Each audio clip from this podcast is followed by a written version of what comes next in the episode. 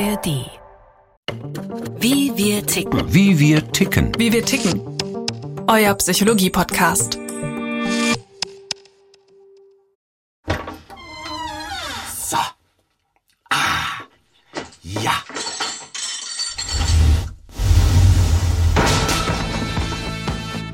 Aufräumen, ausmisten, entrümpeln. Raus mit allem, was Speicher, Keller, Garagen vermüllt. Ran an die Schränke, rein in die Schubladen, Schachteln, Kartons und Kisten. Jetzt oder nie. Ein steiler Vorsatz, ein scharfer Antritt. Aber dann Halt, stopp. Das nicht. Nicht so schnell. Erstmal vorsortieren. Danach in Ruhe entscheiden. Ja? Kann definitiv weg. Der kleinste Stapel, Lieber aufheben. Man weiß ja nie. Der zweite Stoß schon deutlich höher. Unersetzlich. Unverzichtbar. Kann keinesfalls weg. Eindeutig der größte Haufen. Ausmisten ist gar nicht so leicht. Dinge können erstaunliche Haftkraft entwickeln und heftiges Trennungsweh auslösen. Die Hose entsorgen? Niemals. Nach der Diät sitzt die wieder wie angegossen. Und den Pulli hat Oma gestrickt. Der bleibt. Die Brille? Ja, zur Not immer noch brauchbar. Und wenn der Plattenspieler erst repariert ist, kommen auch die alten Vinylscheiben aus dem Keller. die Hose passt nie wieder. Den Pulli haben Motten schon vorverdaut. Niemand repariert den Plattenspieler. Die Chance, dass der Plunder je wieder genutzt wird, geht gegen Null. Im Grunde wissen wir, dass es so ist. Trotzdem siegt der Klammerreflex. Einlagern, festhalten, bunkern, bis der Tod uns scheidet. Abgewetzte Schuhe, ausrangierter Elektroschrott, ramponiertes Geschirr. Warum heben wir so viel verbrauchtes Zeug auf? Warum fällt uns das Loslassen so schwer? Weil wir alle Sammler und Horter sind. Die Evolution hat uns darauf getrimmt, Depots anzulegen. Jahrmillionen lang haben wir gelernt, dass Reserven das Überleben erleichtern und Sicherheit schaffen. Doch Dinge puffern nicht nur Not und Schicksalsschläge ab. Sie wurzeln tief in uns, wachsen ein, werden ein Teil dessen, was wir als Ich, als Bewusstsein und Identität erleben. Ganz so, als wäre es ein Stück von mir. Die enge Hose ist mehr als ein sentimentales Andenksel. Sie ist eine Verheißung, ein Versprechen. Solange wir sie aufbewahren, lebt die Hoffnung auf eine schlankere Zukunft. Um dieses innere Festhalten geht es auch beim Lagern von Dingen, die geliebten Menschen gehörten. Sie wegzuwerfen wäre Verrat, undankbar, treulos, schäbig. Und schließlich haben die Sachen ja auch irgendwann einmal Geld gekostet. Das steckt noch immer in ihnen, selbst wenn sie jetzt abgenutzt oder unbrauchbar sind. Solange wir sie aufbewahren, retten wir zumindest den Restwert. Erst das Wegwerfen besiegelt den Totalverlust. Da kommt einiges zusammen. Die Evolution hat uns auf Vorratshaltung programmiert. Wir binden uns an Besitz, wir suchen Sicherheit und scheuen Einbußen. Klar, dass wir an Dingen hängen und Eigentum lieber behalten als verlieren. Ach, verweile doch. Du bist so schön. Daran ist auch weiter nichts falsch, meint der Psychiater und Psychotherapeut Ulrich Voderholzer. Es gibt Menschen, denen fällt es total leicht, relativ neuwertige Dinge, die er vielleicht nicht mehr braucht, wegzuwerfen und anderen fällt das total schwer. Es hat ja auch was Sympathisches, was Positives, muss man sagen, dass man nicht gleich alles Alte wegwirft. Die Zeitungsausschnitte, die wir später noch ganz genau studieren wollen. Die alten Kinderbücher, die in letzter Sekunde vor dem Ausmustern bewahrte Lederjacke, alles im grünen Bereich. Problematisch wird es jedoch, wenn die innere Wegwerfblockade absolut und unüberwindlich wird.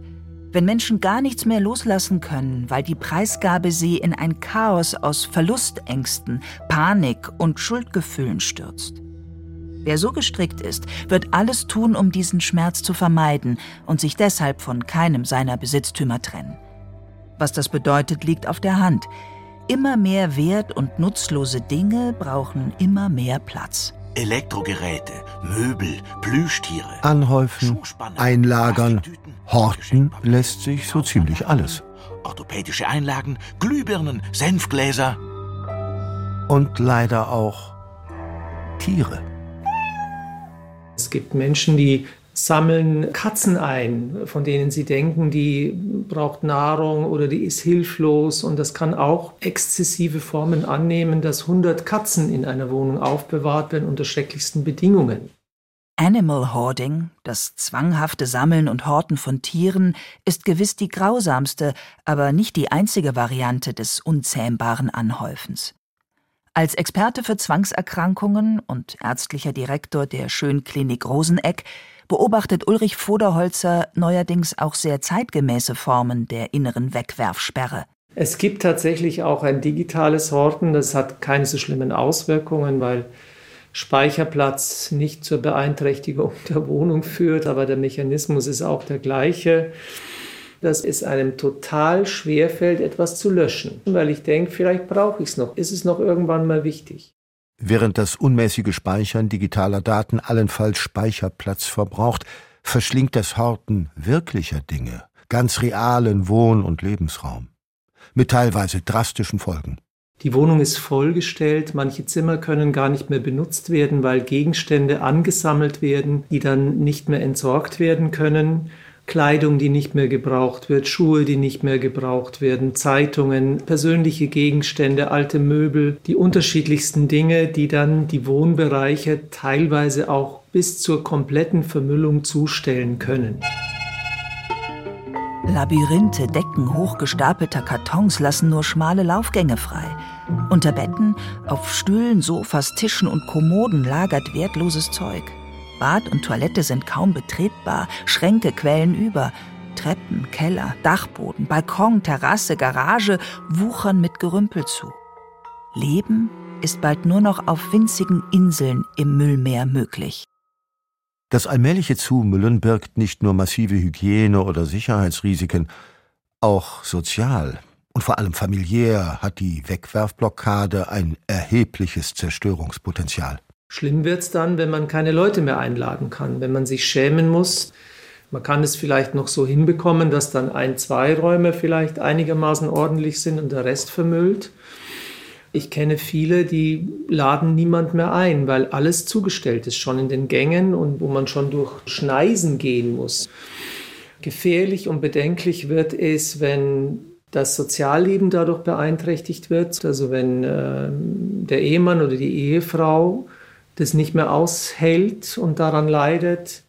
An pathologischem Horten, also an der dauerhaften Unfähigkeit, sich von Besitztümern zu trennen, leiden schätzungsweise bis zu fünf Prozent der Gesamtbevölkerung. Damit ist jeder Zwanzigste von einer psychischen Störung betroffen, die als eigenständige, zwangsnahe Erkrankung anerkannt ist. Und genau hier, im Zwangscharakter, wurzelt das eigentliche Problem, erklärt Ulrich Voderholzer. Unter Zwang versteht man Gedanken oder Verhaltensweisen, die übertrieben und unsinnig sind, die sich gegen den Willen aufdrängen. Also ich muss eine Handlung ausüben, obwohl ich eigentlich weiß, dass es sinnlos ist. Also in dem Fall das Aufbewahren, das nicht wegwerfen. Ich weiß, ich brauche das nicht mehr, aber ich kann mich dem nicht widersetzen. Zwangsnah ist dabei meist nicht nur das Anhäufen selbst, sondern auch das vorgelagerte Kauf- und Erwerbsverhalten. Horter sind in der Regel äußerst anfällig für Rabatte und Sonderangebote, die sie sicherheitshalber gleich in großen Mengen auf Vorrat anschaffen. Ähnlich unwiderstehlich wie beispielsweise Leib-, Tisch- oder Bettwäsche zum Schnäppchenpreis wirken auch großzügig mitgenommene Werbegeschenke und Zugabeartikel. Kalender, Kugelschreiber, Feuerzeuge, Schlüsselanhänger kann man nie genug haben. Da steckt der gleiche Drang dahinter. Ich könnte das doch irgendwann mal dann später brauchen. Ich kaufe mir gleich zehn Paar von den billigen Schuhen. Die Sachen werden dann manchmal gar nicht mal ausgepackt und sind dann 10, 15 Jahre in der Wohnung. In beiden Fällen geht es nicht darum, einen aktuellen Bedarf oder drohende Engpässe zu decken. Was zählt, ist einzig und allein der Kauf- und Besitzgenuss. Das unendlich entspannende, tief beruhigende, warm strömende Wohlgefühl beim Erwerben und Aufbewahren. Und genau hier, in der subjektiven Wahrnehmung der angehäuften Dinge, unterscheidet sich das pathologische Horten deutlich vom zwar verwandten, aber eben nicht identischen Messi-Syndrom. Der pathologische Horter, der hat eine hohe emotionale Bindung an Gegenstände. Das haben wir bei einem Messi-Syndrom gar nicht. Beim Messi-Syndrom spricht man eher von Chaos, Unordnung, Vernachlässigung im allgemeinen Sinne. Das sind Menschen, die aufgrund einer schweren Krankheit, häufig Depression oder Suchterkrankung, sich um nichts mehr kümmern und die Wohnung komplett verwahrlosen lassen. Die ist dann dreckig, unordentlich. Aber es ist anders als bei dem Horter, der bestimmte Gegenstände aufbewahrt. Man könnte auch sagen, das eine ist aktives Horten und das andere ist mehr das passive Horten. Da entsteht der Müll durch die Passivität. Ebenso klar lässt sich das harmlose Sammeln vom krankhaften Horten abgrenzen. Echte Sammler sind ausgesprochen wählerisch. Sie beschäftigen sich intensiv, gezielt und sachkundig mit einem speziellen Gebiet. Sie ordnen, handeln, tauschen und veräußern Stücke. Sie können Besitztümer schmerzfrei loslassen, wenn sie gewünschte Merkmale nicht erfüllen. Das können Horter nicht, weil sie wahllos statt selektiv vorgehen und nicht der Sammlerwert, sondern die schiere Masse den Ausschlag gibt. Aber natürlich kann die Sammellust ebenso ins Zwanghafte umschlagen, sofern sie eine entscheidende Schwelle überschreitet. Die Grenze zum Krankhaften ist immer die Schädigung, die Beeinträchtigung. Ein Verhalten, das mehr Schaden als Nutzen stiftet, aber nicht abgestellt werden kann, das beim Betroffenen und seinem Umfeld Leid auslöst, ist krank. Aber warum entgleist ein eigentlich sinnvolles Verhalten? Warum kippt eine allgemein menschliche Eigenschaft ins Krankhafte? Das sentimentale Zaudern, den kleinen Stich, die spürbare Hemmschwelle beim Entrümpeln kennen wir schließlich alle. Stimmt. Nur irgendwann raffen wir uns dann doch auf und bringen wertlose, kaputte, unbrauchbare Dinge dahin, wo sie hingehören, auf den Müll. Die meisten Menschen kriegen die Kurve, weil es vernünftig, praktisch, gesund und nötig ist, nicht im Abfall zu ersticken.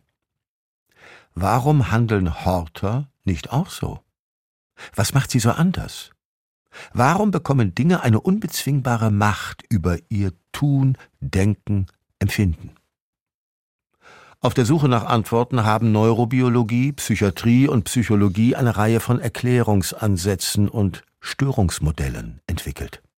Während genetische Studien belegen, dass die Hälfte aller Horter erblich belastet ist und neurobiologische Forschungen auf fehlerhafte Abläufe im Glukosestoffwechsel des Gehirns und Störungen der Emotionsregulation hinweisen, setzen Psychologie und Psychiatrie einen eigenen Schwerpunkt. Sie versuchen vor allem zu verstehen, warum Horter eine auffällig starke emotionale Bindung an Gegenstände aufbauen. Eltern kennen das, dass manche Gegenstände bei kleinen Kindern eine enorme Bedeutung haben. Und wenn der weg ist, dann bricht die Welt zusammen. Ja. Solche Mechanismen, solche gefühlsmäßige Bindungen an Gegenstände sind bei diesen Menschen lebenslang stärker ausgeprägt als bei anderen Menschen. Es sind oft Menschen mit vermehrten Ängsten, mit Niedergeschlagenheit, Menschen mit Verlustängsten, für die dann äh, solche Gegenstände einen besonderen Wert erhalten und manchmal auch ein bisschen Ersatz sind für Bindung an andere Menschen. Das emotionale Gewicht erklärt auch, warum der tatsächliche Verkehrs- und Gebrauchswert gehorteter Schätze keine Rolle spielt.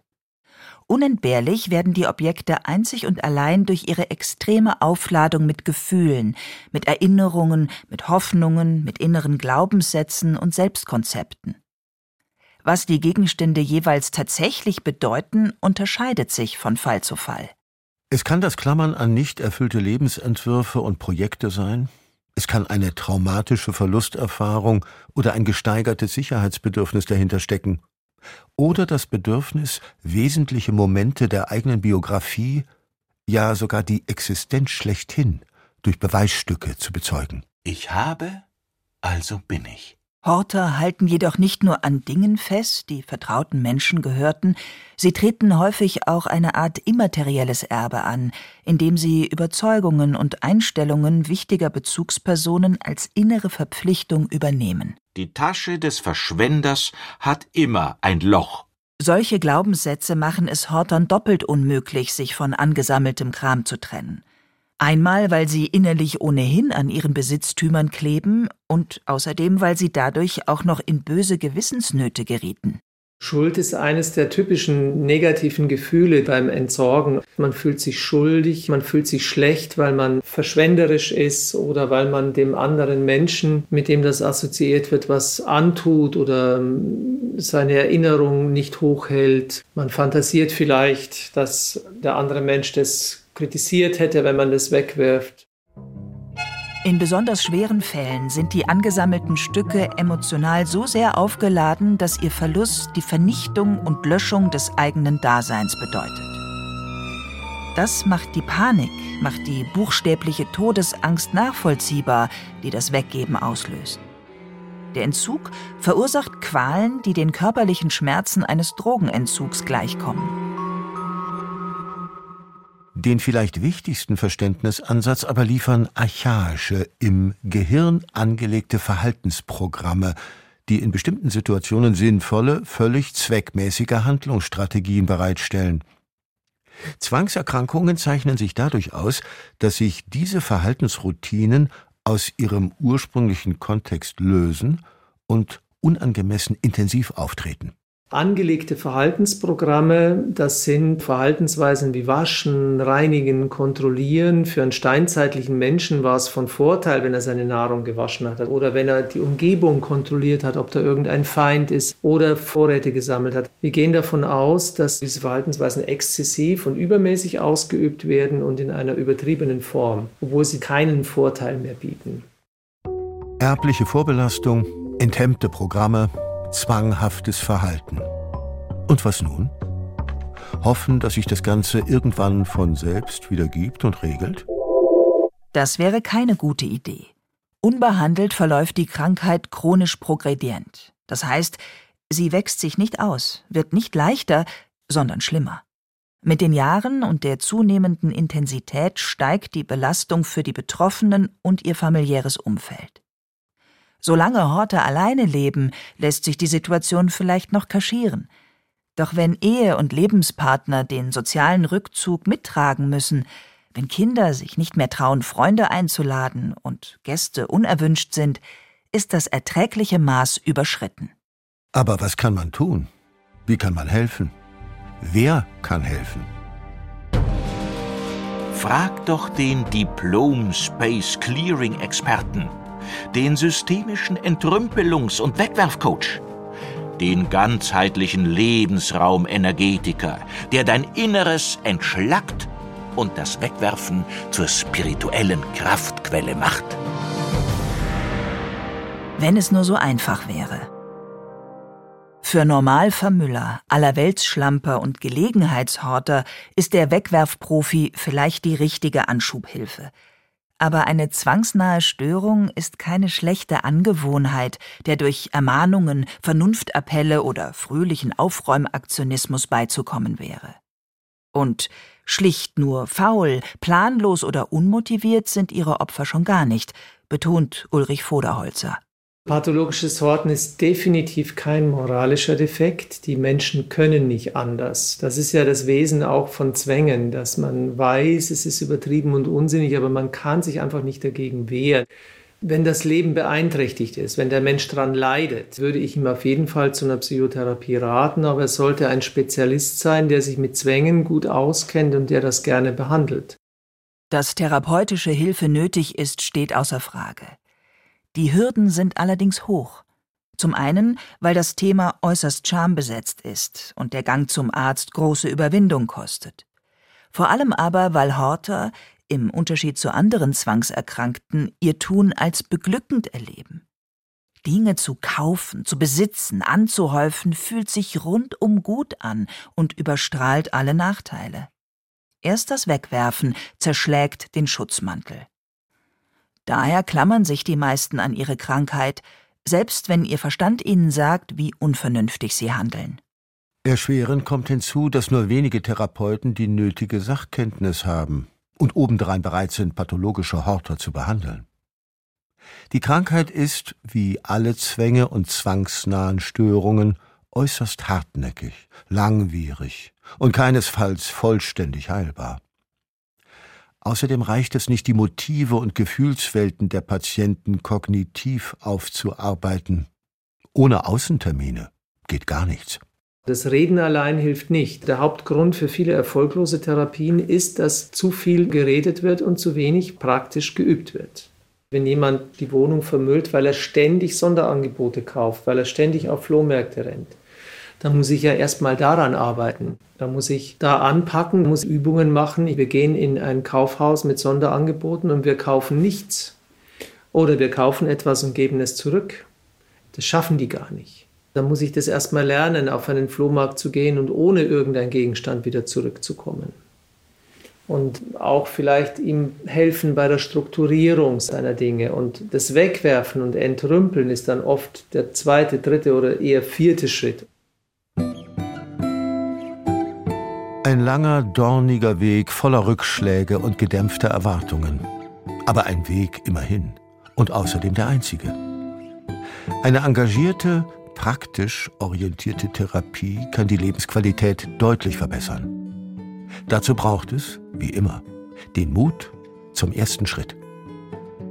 Raus aus der Heimlichkeit, offen darüber reden, Schamgefühl überwinden. Man schämt sich, das ist ganz normal, aber es gibt ganz viele Menschen, die das haben.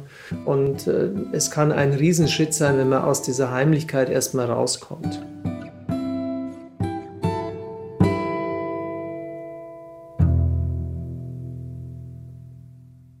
Das war Wie wir ticken für diese Woche. Neue Folgen gibt es jeden Mittwoch in der ARD Audiothek. Bis dahin hier noch ein Podcast-Tipp für euch. Kann man Lügner an ihrer Wortwahl erkennen? Wie kann man das Tor zur Hölle schließen? Das gibt's wirklich. Schwarz mit weißen Streifen oder weiß mit schwarzen Streifen? Welche Farbe haben Zebras denn nun? Witzige Nerd-Themen, kurioses Wissen, Zeug, was ihr nie wieder braucht worüber ihr aber definitiv immer wieder sprechen könnt. Bei Fakt Up gehen wir diesen Sachen auf den Grund. Bei uns bekommt ihr immer die aktuellsten News aus der Wissenschaft und definitiv was zum Lachen. Und nebenbei, etwas lernen könnt ihr natürlich auch. Fakt Up, eine Woche Wissenschaft gibt's immer freitags. Abonniert uns in der ARD Audiothek und überall, wo es Podcasts gibt.